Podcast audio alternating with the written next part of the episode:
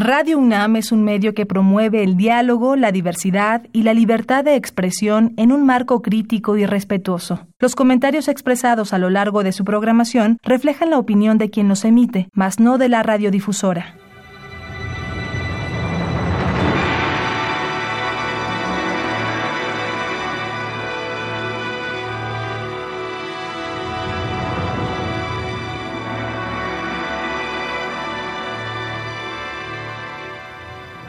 Radio Universidad Nacional Autónoma de México presenta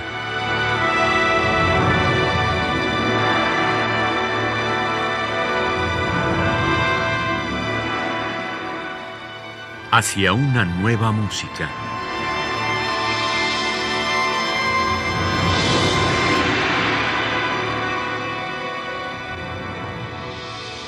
Programa a cargo de Ana Lara. Muy buenas tardes, bienvenidos a Hacia una nueva música, soy Ana Lara y el día de hoy tengo el enorme gusto de tener aquí enfrente de mí en pantalla a Dina Izarra, compositora venezolana y una amiga muy querida. Bienvenida Dina, qué bueno que nos Muchas gracias Ana, qué bueno volverte a ver y muchas gracias por invitarme una vez más a tu programa. Sí, ¿verdad? Bueno, yo quiero que me cuentes cómo ha sido tu, tu, vida a partir que decidiste irte a Guayaquil? Estás en Guayaquil, en Ecuador. Sí. Mira, el, proyecto es alrededor de la universidad, ahí nos concentramos, ahí estamos trabajando. Y es pregrado y es uno de estos proyectos donde los estudiantes pueden empezar música a los 18 años. Entonces se presenta una cantidad de, de retos eh, y a mí me ha tocado la parte como creativa tecnológica. Entonces, eh, a mí me es más fácil que a la gente que trabaja con música de cámara, con instrumentos, ¿no? Pero, pero sí, de alguna manera he logrado ponerlos a componer con herramientas, bueno, bastante prefabricadas en el sentido de, que yo les doy cosas prefabricadas, ya medio hechas, eh, y manejar un lenguaje que ellos desconocen, ¿no? Cuando para ellos la música electrónica básicamente es punchi, punchi, punchi, punchi. Entonces se acercan a otras estéticas, a escuchar mucha música. Eh, y bueno, ahí doy montones de horas de clase, pero la universidad al mismo tiempo tiene una actividad eh, fuerte de, conciertos en la misma universidad y alrededor del centro de Guayaquil. Entonces estoy eh, tocando, improvisando en la laptop, más que nunca. Y bueno, vamos a empezar escuchando Ciclos Cicardianos, que es una obra electrónica con, guitarra en la cual toca Rubén Riera, tu esposo, y eh, me gustaría que nos platicaras de esta obra. Bueno, la, esto es eh, realmente un homenaje a Alfredo del Mónaco. La, tiene mucho de, tiene mucho de, del concierto de guitarra de él, hay unas partes que son como improvisaciones sobre las ideas de él. Y los materiales en su mayoría provienen de instrumentos de cuerdas pulsadas.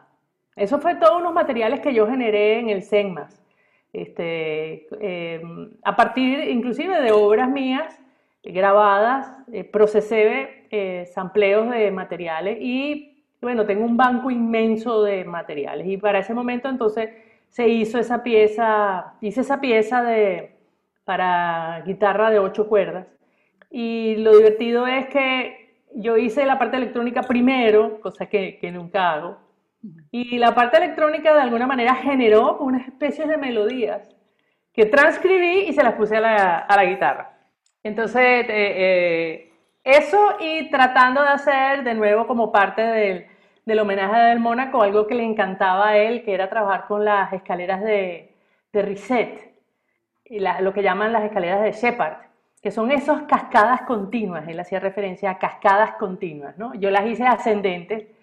Bueno, se supone que eso no se debe oír, que la cascada es continua y no se debe oír los pasos, pero en guitarra es imposible porque en guitarra es imposible por la condición de que la nota, el ataque y, y la duración están, hay tanta diferencia, ¿no? Pero bueno, quedó una textura que me, que me gustó. El, el, yo empecé a tomar mucho interés en la interactividad, es decir, en los electrónicos producidos en, en vivo. A mí la de la cinta, yo sé que al intérprete al final lo aburría porque, ok, sí, una vez que te sale bien, te salió bien y punto, ¿no? Este, entonces empecé con lo de la interactividad, pedales, sensores, botones. Y justamente yendo para, yendo para México teníamos una pieza muy elaborada con, con todo tipo de, cosas de, de, del hombre orquesta. Y entonces llegó un día que Rubén me dijo, mira, pero ¿por qué no te encargas tú de mover todas las cosas electrónicas? Y yo simplemente toco mi eh, archiluto, iba a tocar en esa, en esa ocasión. Entonces, claro, eso significó para mí eh, cambiar todos los controles a las teclas de la computadora en vez de, de, los pedales. Lo hizo de alguna manera más fácil. Sí conservamos un, un pedal. Este, y claro, yo una vez que estaba ahí en los comandos, ya empiezo yo y ahora quito esto y pongo esto y ahora repito. O sea, empecé como a, a jugar yo con los controles más allá de lo que yo en algún momento había escrito, ¿no? Mm. Y, y, ahí empezó todo, ¿no? Y entonces ya asumimos eso como, como un dúo. Eh, lo difícil es seguir la partitura y saber dónde meter los electrónicos. Porque entonces tienes que hacerte una partitura que, que, que, siga los electrónicos y tal. Al final terminaba yo haciendo un inmenso esfuerzo de aprenderme mi propia hora de memoria, que es algo que yo nunca había hecho, para saber dónde iban, dónde iban los electrónicos, ¿no? Eso tenía cierto, cierto estrés, este, hasta que llegó un momento que yo dije, ¿por qué yo tengo que sufrir así? Yo improviso los electrónicos entonces, sobre la pieza. Entonces yo tengo como unos sets para cada pieza donde yo me conozco y realizo improvisaciones con esos sets para, para cada pieza. Eso eventualmente evolucionó a que yo tengo como un macro set de improvisación. Y entonces e, es como, no es que es el mismo, bueno, muchas veces es el mismo para todas las piezas porque si tú tomas muestras, por supuesto cada pieza es diferente. Y, y, bueno, entonces ahora me voy elaborando diferentes sets eh, y hasta los hago, qué sé yo, el día antes. Y, y, eso, lo, eso lo, hemos venido, lo hemos venido desarrollando. Eso unido a que mis primeras cosas interactivas habían sido eh, como con, con, piezas barrocas de estándar, ¿no? Uh -huh. Eh, entonces, eh, bueno, recientemente que, que, dimos un recital, Rubén dice, bueno, pero si podemos meterle Robert de Bizet, vamos a meterle un Dowland. Y dice, bueno, y entonces este, vamos a hacer una pieza de Leo Brauer. Y entonces así, de repente un día, cuando se acabó el concierto, que nos había ido muy bien y la gente no se iba, entonces Rubén dice, vamos, y digo, vamos que, vamos a improvisar. Yo voy a tocar eh, un jazz. Y digo, ¿qué? Entonces hicimos un jazz improvisado y entonces realmente ha sido muy divertido, ¿no? Realmente ha sido muy divertido. Eh, tengo piezas escritas para eso, pero la resultante muchas veces es que esa partitura yo no la puedo dar. Yo le doy cuatro ideas escritas a Rubén y por supuesto los electrónicos está el patcher pero sin ejecutar. Entonces me voy, me voy volviendo difusa porque es que eh, como documento escrito no, pero en esta obra que vamos a escuchar, en ciclos circadianos, ¿ahí hay una partitura o no? Ah, bueno, sí. Ciclo circadiano es el comienzo de todo esto. Y Ciclo circadiano tiene su partitura y de hecho es una cinta. Okay. Es un track. Ok. Bueno, pues vamos a escuchar Ciclos circadianos de Adina Izarra para guitarra y electrónica. En la guitarra, Rubén Riera. Yo había puesto que tú estabas en electrónica, pero no, es soporte fijo. Bueno, yo le puedo dar play. Yo le di play.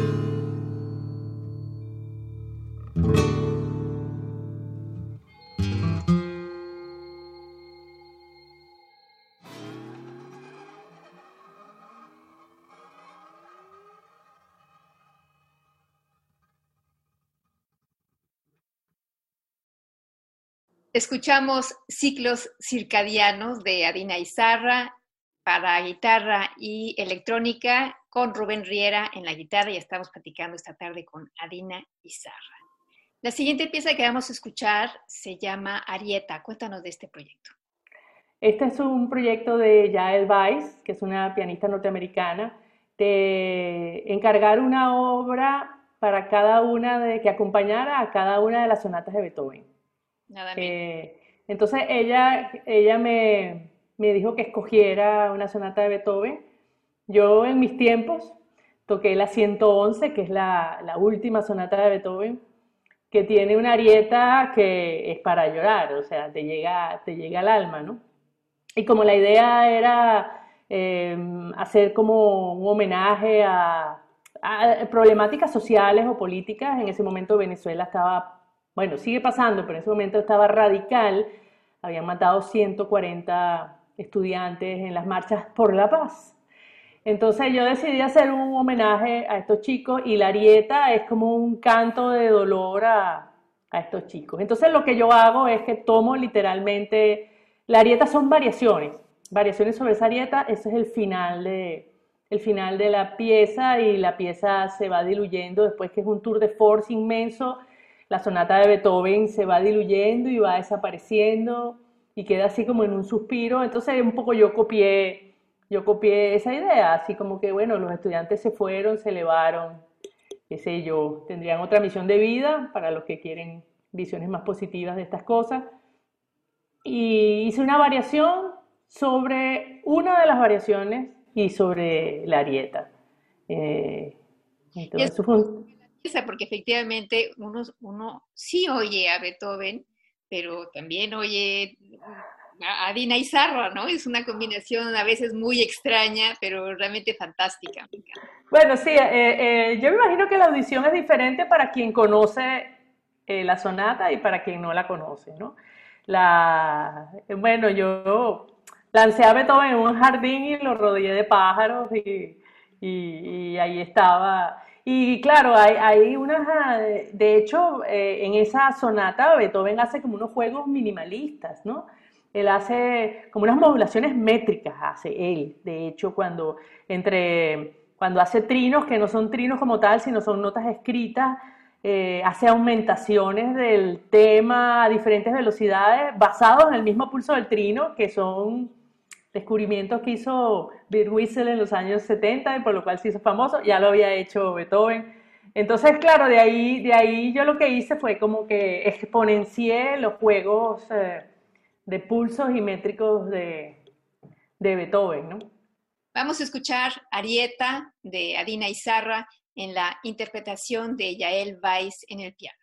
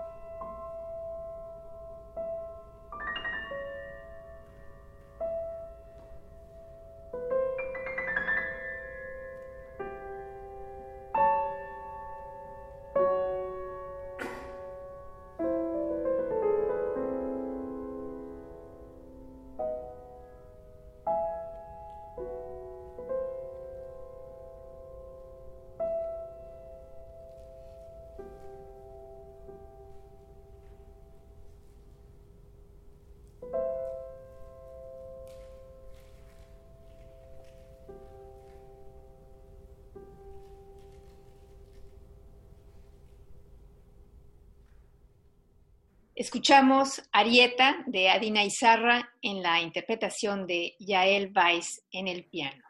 Estamos conversando esta tarde con Adina Izarra.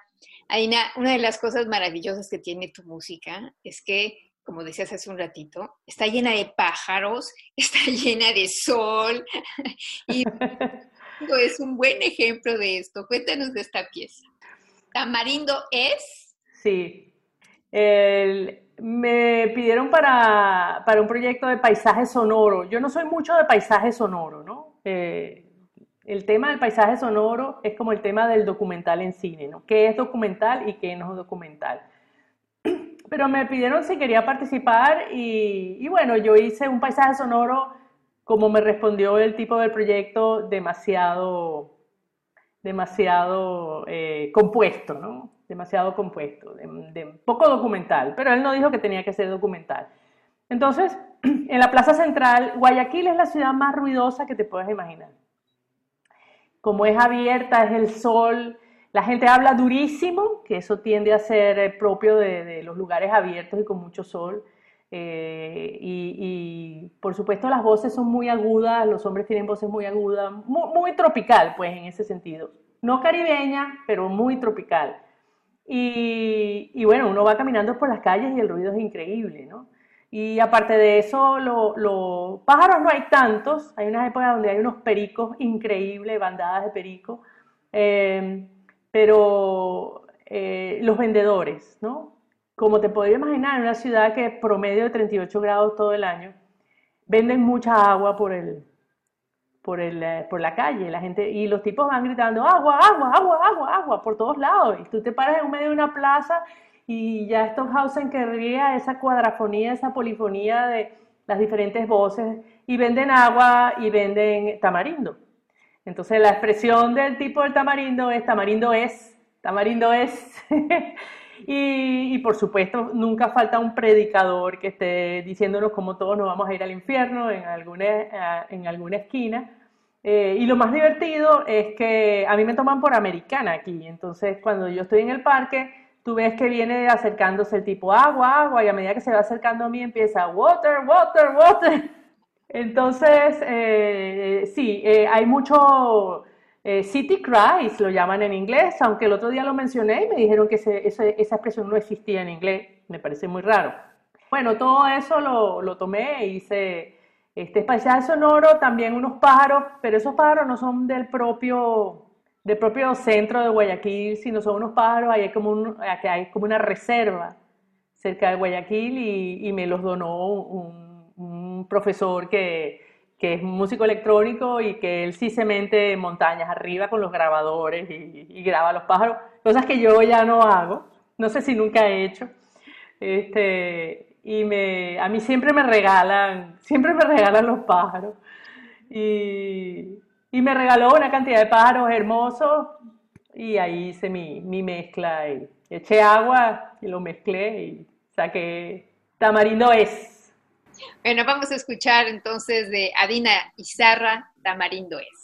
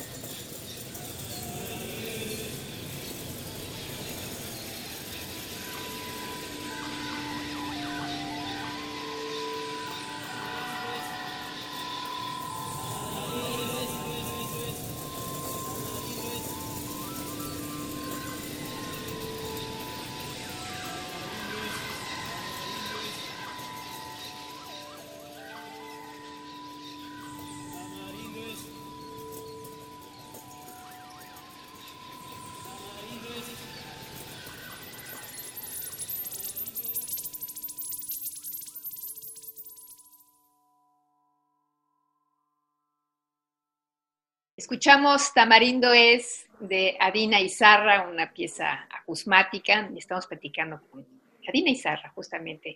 El día de hoy, ella desde Guayaquil y yo desde la campiña francesa. La siguiente obra es una obra para orquesta que según me, me escribiste, se estrenó justo el día antes de mudarte a Guayaquil, así es que muchas emociones al mismo tiempo. Totalmente. Bueno, el tema de escribir para orquesta, eh, bueno, tú lo conoces también como yo, pocos ensayos, eh, dificultad de, comunicarse con los músicos, de intervenir en los ensayos, y, yo hacía muchos años que no escribía para orquesta, porque, bueno, escribir una cosa consistente para que tenga cinco ensayos siempre es un reto demasiado grande, prefería hacer otras cosas. Pero surgió esta, surgió esta oportunidad eh, mientras estaba de sabático en Inglaterra, que fue justico después que estuve en México, estuve en Huddersfield. Entonces, bueno, en estos tiempos, en ese terrible invierno, en enero en Inglaterra, decidí, bueno, voy a escribir esta pieza para, voy a escribir esta pieza para, para orquesta.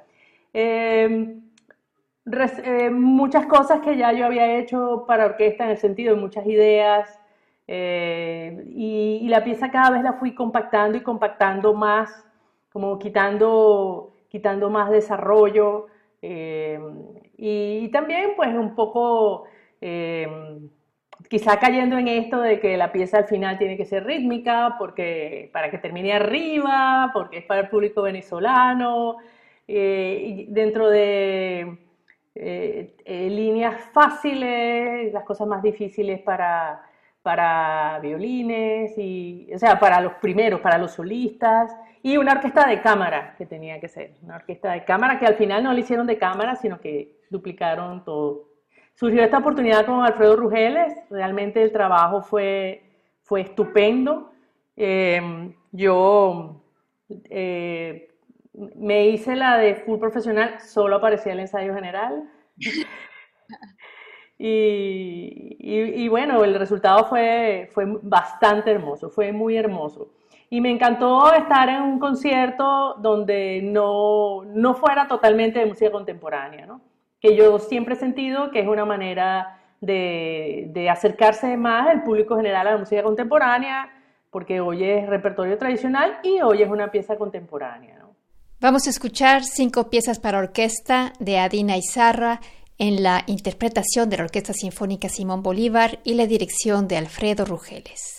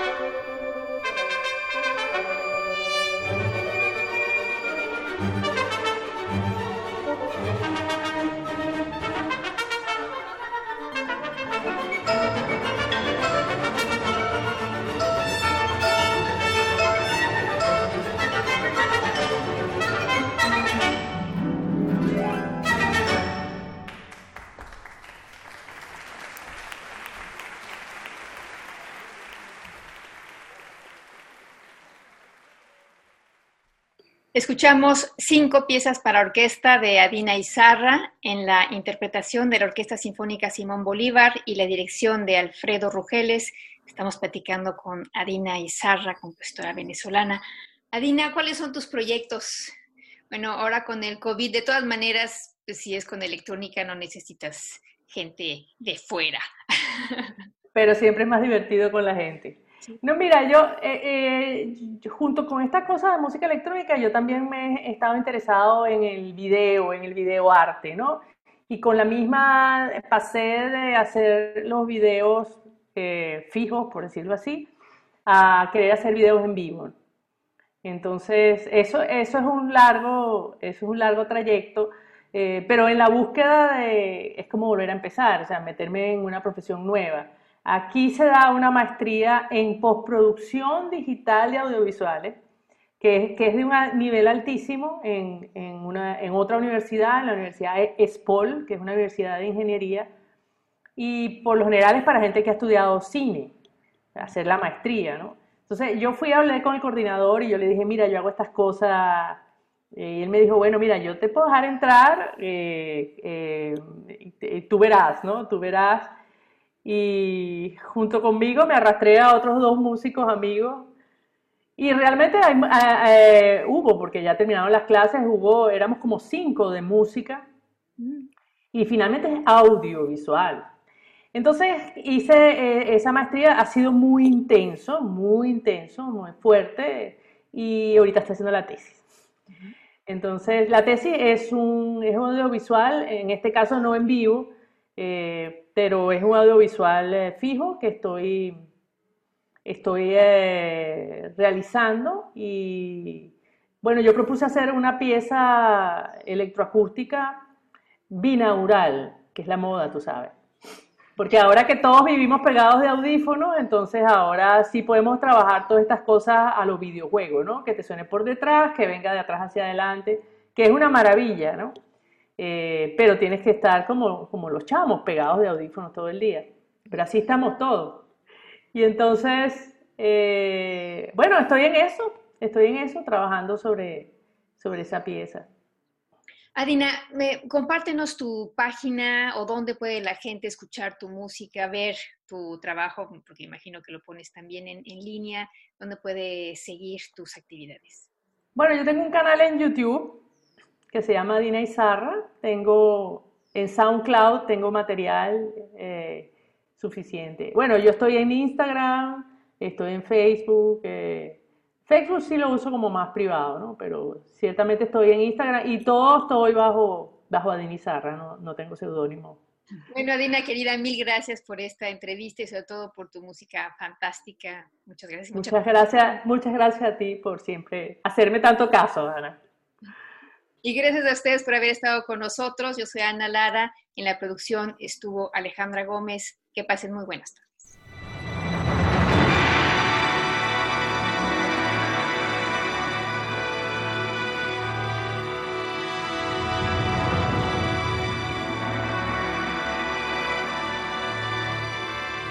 Radio Universidad Nacional Autónoma de México presentó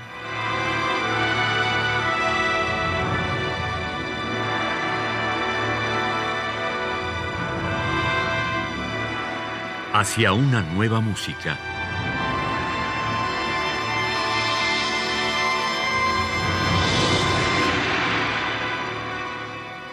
Programa a cargo de Ana Lara. Radio UNAM. Experiencia sonora.